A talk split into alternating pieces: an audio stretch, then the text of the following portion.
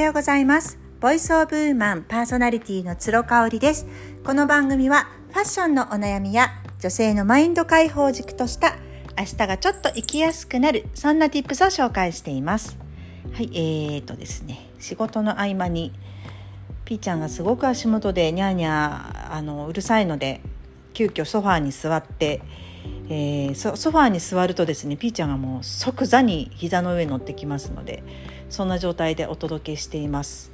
いやーなんかポカポカしたすごいいい陽気が続いてますね。おかげさまで昨日はあの次男もですね無事に行けまして皆様の陣痛力が効きましてですね遠足楽しんでくれたようです。よかったです。で今日はねあの家族で、えーと、最後の山登りに行こうかななんていうふうに話しておりまして。えーと、長男がねちょっと友達を誘いたいっていうことなんでもしかしたら私は行かなくてもいいかもななんていう感じで ねまあでもちょっと体を動かしたいよねうんあのー、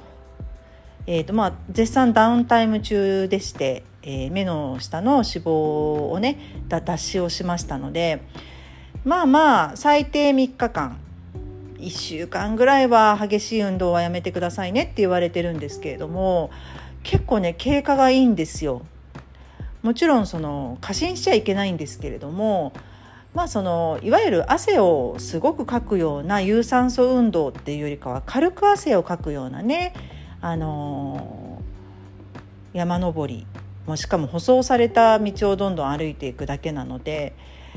まあ大丈夫かななんて思ってゆっくり歩きながら行こうかなと思ってます。もうねだいぶね山の上も寒くなってきちゃってるんでやっぱりねこれが最後かな。去年も11月の10日ぐらいがに行ったらもう寒くて寒くてお鍋食べてすぐ降りてきたっていう感じだったのでもうこれでねギリギリかなっていう感じがしますね。うん。でもとにかくねあのその目の下の脱脂をしてからめちゃめちゃ私あの気分がいいんですよ。それはねなんでかっていうとねやっぱりね人にはわからないコンプレックスっていうのって誰しもがあるじゃないですか。どなたでもお持ちだと思うんですよねあの人であれば。ただやっぱりそれをなんかこう克服したってわけじゃないんですけどまあその美容の力とか「痛い痛い痛い痛い痛い!」ちょっとちょっとすごい噛まれた「ピーちゃんやめて」すごい機嫌が悪いんですよね今日ね「ピーちゃん。あいててててててあいててててあたたたた」ちょっとちょっとすごいな。あのちょっと話変わるんですけどね。あの保護猫ちゃんって全然噛まないんですよ。噛むのがすごく少なくって。あのー、やっぱこう我慢強いでえっとはっちゃんがね私の友達のはっちゃんが飼っている繁殖引退犬って呼ばれる保護犬ちゃんも噛まないし吠えないんですよ。でそれって何でかっていうとねあのやっぱ吠えたり噛んだりしたら生きていけなかったんですよね。保護犬ちゃん繁殖引退犬なんかはやっぱり噛んだり吠えたりするともうあのダメなんですよ。ブリーダーさんがやっぱすごい折感を受けちゃったりとかしつけをすごい厳しくされるので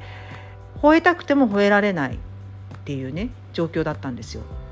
であの姉のところのパニパニタンもパニータも保護猫なんですよね。で彼は捨て猫だったのかな野良猫だったのかなちょっと詳しく知らないんですけどめちゃめちゃ我慢強いんですよね。あのただうちのピロちゃんはペットショップであの買ってきた子で全もう全然我慢しないです。もう自分が遊んでほしい時は遊ぶし膝に乗せてほしい時は私と主人が話してても割り込んで乗ってくるんですね。でも子供たちにはもうあのイライラすると噛みつくし結構もう本当にこう暴君のような感じなんですけどどっちが幸せかって分かんないですよね。で人間も同じことが言えるなと思っていてやっぱり我慢しなさいとかいい子でいなさいとかってずっというふうに言われ続けて育てられると、ね、アダルトチルドレンって聞いたことがあると思うんですけどねやっぱそういうあの風になっちゃうんですよ。なのでこうあの自分の願望を出すのがすごく下手になっちゃう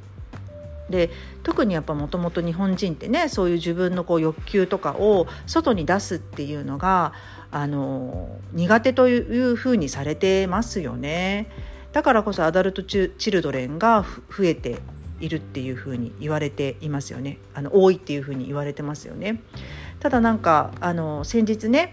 アイルベーダのコメちゃんのところでお話しした時もですねあのすごく面白い話を聞かせていただきましてもともとは日本人ってねすごく自由で個を大事にしていてあのうん何て言うんだろう。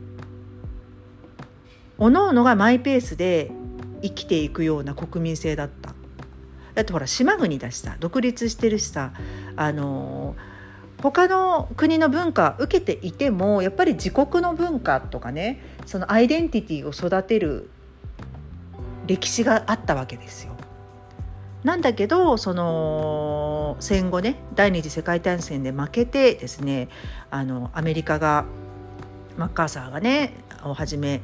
えー、来てですねやっぱ統治をしようとしたわけですよね。その時にやっぱり何を一番目的としたかっていうと身体的な拘束よりかもその思想的なことだったりとかその自由をあの奪うような思想を植え付けるみたいな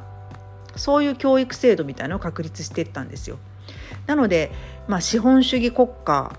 ってねあの聞こえはいいしメリットももちろんたくさんあるけれども要はやっぱその、うん、会社のしもべになってですね、うん、あの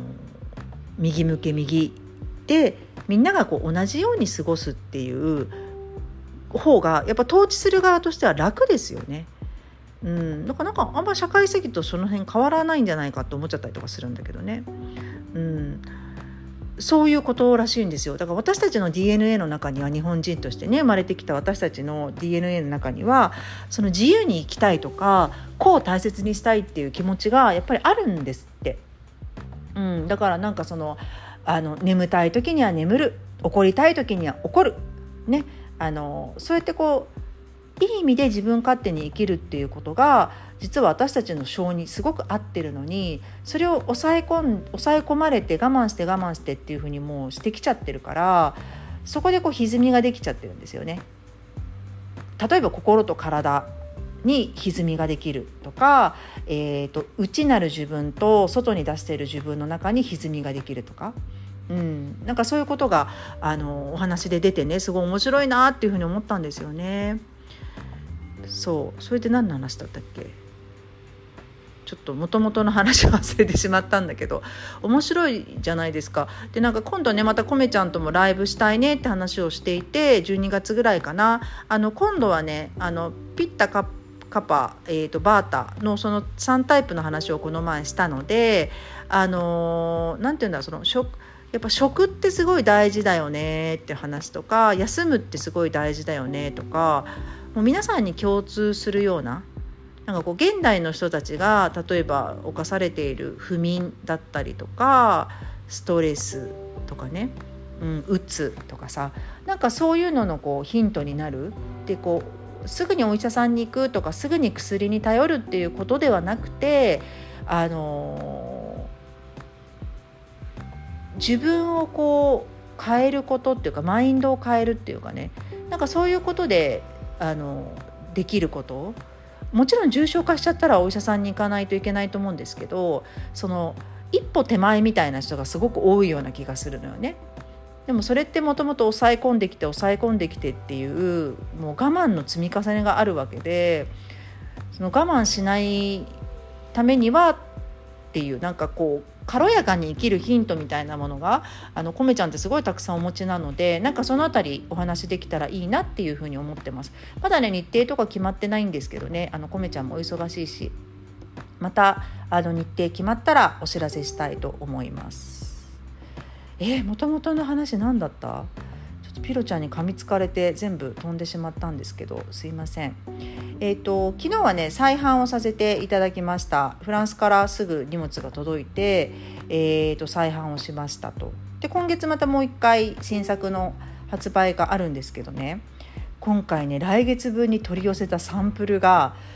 めちゃめちゃいいんですよ。でねちょっと来月はアイテム数をギュッと凝縮していつもは結構型数すごい出すじゃないですか私のブランドって。